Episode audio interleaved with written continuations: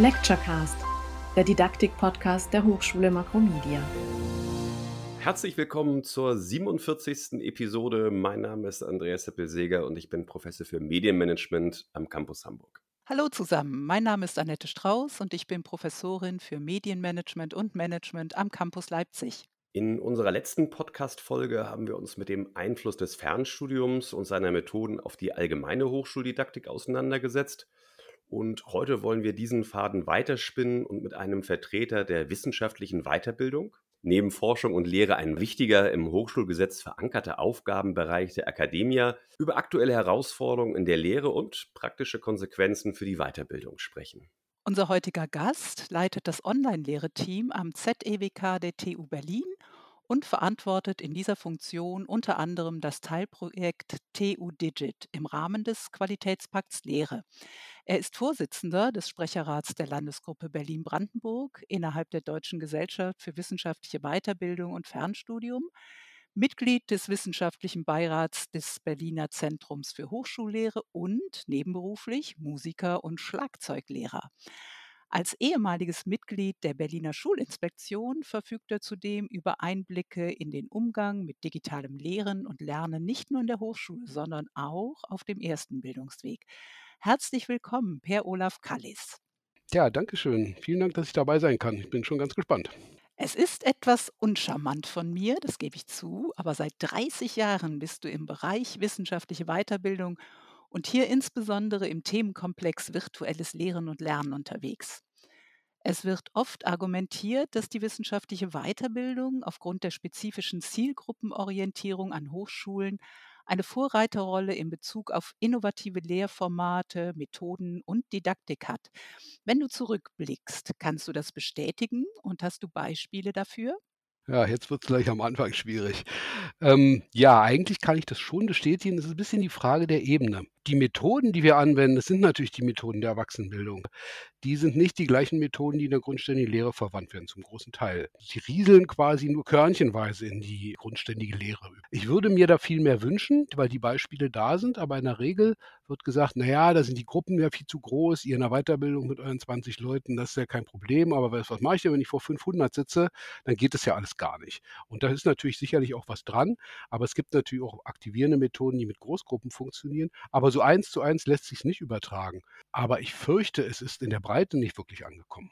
Du hast umfangreiche Erfahrungen in der Beratung und Begleitung von Lehrenden, gerade auch in Bezug auf medienvermitteltes, ich sage jetzt mal Klammer auf, Online-Lehren. Was kannst du uns berichten über den Einsatz mediengestützter Lehr-Lernformen, jetzt gerade auch im Hinblick auf quasi die normale Präsenzlehre an der TU Berlin? War digitales Lernen und Lernen überhaupt ein Thema, bevor uns die Covid-19-Pandemie erreichte? Wenn ich jetzt sagen würde, nein, das wäre ja schlimm, weil das ist ja der Job, den wir hier hatten vorher. Das heißt, für uns hat es immer natürlich eine große Rolle gespielt, schon seit 2000 2 kann man sagen, wo wir damit angefangen haben, also wirklich lange immer versucht, das dicke Brett zu bohren, dass auch äh, digitale Medien mit in äh, den Hochschulunterricht integriert werden. Und es sind sicherlich so ein paar Leuchttürme entstanden und auch Lehrende, die sagten, da habe ich Spaß dran, da mache ich was, da bin ich dabei. Und mit denen haben wir uns zum großen Teil beschäftigt. Und wenn du es jetzt mal wirklich in die Breite denkst, da ist tatsächlich wenig. Wir sind eine technische Universität, da gibt es Mathe, Mechanik, das sind so die ersten Fächer, die werden vor 1000, 1200 Studierenden unterrichtet. Da hätte es Möglichkeiten gegeben, asynchron zu unterrichten, aber darüber hat sich eigentlich keiner Gedanken gemacht. Und ich glaube, ein bisschen liegt es daran, dass die günstigste und billigste Unterrichtungsform eine anderthalbstündige Vorlesung ist. Günstiger kann ich es gar nicht kriegen. Das heißt, es hat das Thema belassen auf der Ebene derjenigen, die sich interessieren. Als wir dann plötzlich Covid bekommen haben, sah es natürlich völlig anders aus. Auch meine Einrichtung hat natürlich eine völlig andere Bedeutung bekommen, schlagartig. Wir mussten quasi die Uni retten, aber ja, das ist dann vielleicht Thema für die, für die nächsten Fragen, die noch kommen. Ganz genau. dann kam Covid und eben die Notwendigkeit eines Shifts von analoger Präsenzlehre zu einer webbasierten Hochschullehre. Was bedeutete das denn dann für euch und eure Arbeit und wie hat es dieser Riesendampfer TU Berlin mit mehr als 25 35.000 Studierenden und 350 Professoren geschafft, diese Wende in der nötigen Geschwindigkeit zu bewerkstelligen, insbesondere eben auch im Hinblick auf die didaktischen Implikationen und deren Umsetzung. Also was wir sicherlich geschafft haben, das war ein riesiger Einsatz von Personal und Ressourcen mit unseren paar Mannequin, die wir eigentlich waren, überhaupt eine webbasierte ähm, Lehre möglich gemacht haben. Also es wurde dann das Learning Management System plötzlich häufiger benutzt. Es wurde webbasiert in Zoom unterrichtet. Das alles allerdings ad hoc und ganz schnell mussten alle auch ausgestattet werden mit Mikrofonen, Lautsprechern, Tablets, damit sie ihre asynchrone Lehre, die plötzlich eine neue Bedeutung kam, auch, auch organisieren zu können. Und dann war, weil du auch gefragt hast nach, der, nach den didaktischen Fragestellungen, das war überhaupt gar keine Frage, sondern es ging erstmal darum, Hauptsache wir kommen erstmal durch. Aber das Gute war, die Uni war ja quasi zu und wir mussten die Technik auch von Hand zu Hand rübergeben. So konnte die didaktische Beratung unten am Pförtnerhäuschen stattfinden. Das heißt, da frage ich immer, was wollen Sie denn damit überhaupt machen? Naja, ich will jetzt da in Zoom rein und mein Ton ist so schlecht, haben die Studierenden gesagt. Und dann habe ich mir gefragt, ja, und man könnte das auch asynchron aufzeichnen und vorher vielleicht schon machen. Ach so, meinen Sie, ist eine Idee? Aber habe ich doch gar nicht drüber nachgedacht.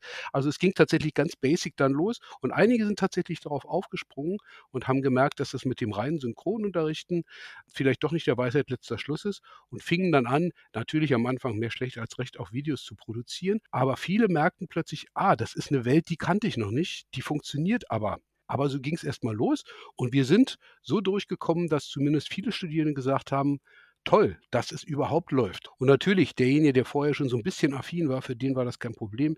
Derjenige, der auf den Zug neu aufgesprungen ist, für die war das schwer und da war die, die Unterrichtsqualität natürlich auch schlechter, weil die sich einfach um den ganzen technischen Kram kümmern mussten. Also Blended Learning und hybride Lehre hast du jetzt nicht genannt, aber zumindest beschrieben. Wie werden diese Begriffe denn jetzt aktuell an der TU Berlin mit Leben gefüllt? Also hybride Lehre war tatsächlich am Anfang noch überhaupt nicht das Thema. Man wusste eigentlich gar nicht, was das so richtig ist. Zu Recht ja auch, denn letztendlich gab es ja im Hörsaal äh, gar keinen Unterricht, sondern es war rein digital.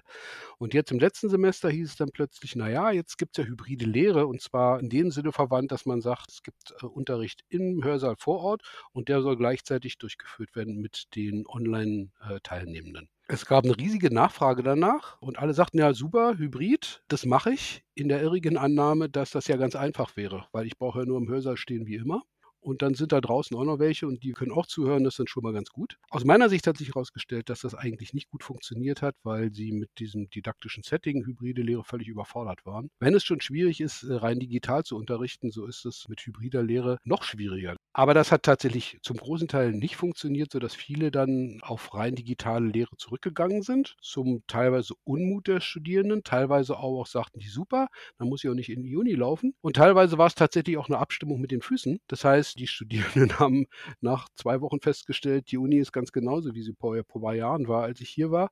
Und die, die sie gesehen haben, sagten, so spannend ist auch wieder nicht, da kann ich ja vielleicht für die Vorlesung doch lieber zu Hause auf dem Sofa bleiben. Das heißt, die Nachfrage nach Hybrid war tatsächlich gar nicht so groß. Aber man muss sagen, Blended Learning war von den Studierenden auch eingefordert. Und zwar gar nicht mit dem Wort Blended Learning, sondern sie sagten, das, was wir in der Pandemie am Anfang hatten, asynchron lernen zu können, das ist eigentlich was, was uns sehr entgegenkommt. Das hätten wir gerne mehr. Und der Begriff, glaube ich, ist immer noch nicht bei allen Lehrenden angekommen. Das Format aber irgendwie schon, hatte damals auch unser Präsident gesagt. Also die klassische Vorlesung Mathematik, Mechanik, die braucht eigentlich keiner mehr in der Form, sondern wenn wir das gut in Blended Learning Format aufbereiten, mit Vorlesungsvideos, mit extra für den äh, Unterricht produzierten Videos, mit zusätzlichem Material, mit aber auch Synchronphasen, wo Rückkopplung mit den Studierenden stattfinden kann, dann ist das bestimmt eine gute Sache. Und das läuft teilweise jetzt auch ganz gut. Also das ist tatsächlich übrig geblieben. Aber auch nicht in der Breite. Genau, da schließt sich im Grunde dann auch schon meine nächste Frage an, denn es ist ja anzunehmen, dass die Notwendigkeit zur Auseinandersetzung mit diesen Formaten, also namentlich jetzt Blended Learning Konzepten, postpandemisch eher zunehmen wird. Und da stellt sich mir natürlich die Frage, wie ihr jetzt versucht, die Lehrenden dabei didaktisch zu unterstützen. Ja, eigentlich hat sich da nicht viel geändert. Also wir arbeiten genauso wie vor der Pandemie, nur natürlich mit viel mehr Erfahrung. Und ich denke also, das, was ich geglaubt habe am Ende der Pandemie, dass jetzt ein großer Run einsetzt und sagt, wir müssen die Lehre verändern, wir haben eine gute Erfahrung gemacht, das funktioniert auch tatsächlich in der Breite nicht. Im Moment heißt es, alle müssen erstmal zurück an die Hochschule. Aber wir kommen im Moment nicht wirklich klar, äh, mit der Mischung zwischen Präsenzunterricht und digitalem Unterricht. Wenn man sich vorstellt, zwischen dem Präsenzunterricht plötzlich eine Vorlesung über Zoom hat. Wo gehe ich denn dann hin als Studierender? Wir haben gar nicht genügend Arbeitsräume, sitzt man dann auf dem Boden irgendwo in einem, in einem Gang und versucht dann dieser Vorlesung zu lauschen. Nach Hause fahren können die Studierenden nicht, die Zeit ist zu kurz. Das heißt, diese Verbindung, die haben wir eigentlich noch gar nicht geplant. Und ich glaube, das ist die größte Herausforderung, auch nochmal zu gucken, wie kriegen wir das denn hin? Wo wollen wir als Hochschule eigentlich hin? Und da muss die Hochschule sich, glaube ich, positionieren und sagen, in welche Richtung wollen wir denn gehen? Kann auch mit Internationalisierung zusammenhängen. Wollen wir ausländische Studierende, die rein von außerhalb mitstudieren können oder wollen wir das nicht? Oder wie viel sollen die denn hier sein? Du hast das Projekt TU Digit innerhalb des Qualitätspakts Lehre geleitet und auf eurer Website ist dazu zu lesen, Zitat, hier sind Hochschuldidaktik und Medienproduktion nicht getrennt, sondern vereint. Vom Konzept bis zur Produktion bekommen Sie bei uns alles aus einer Hand. Zitat Ende. Hier klingt für mich an, was Janine Reutemann von der ETH Zürich vor ein paar Episoden als Co-Creation benannt hat.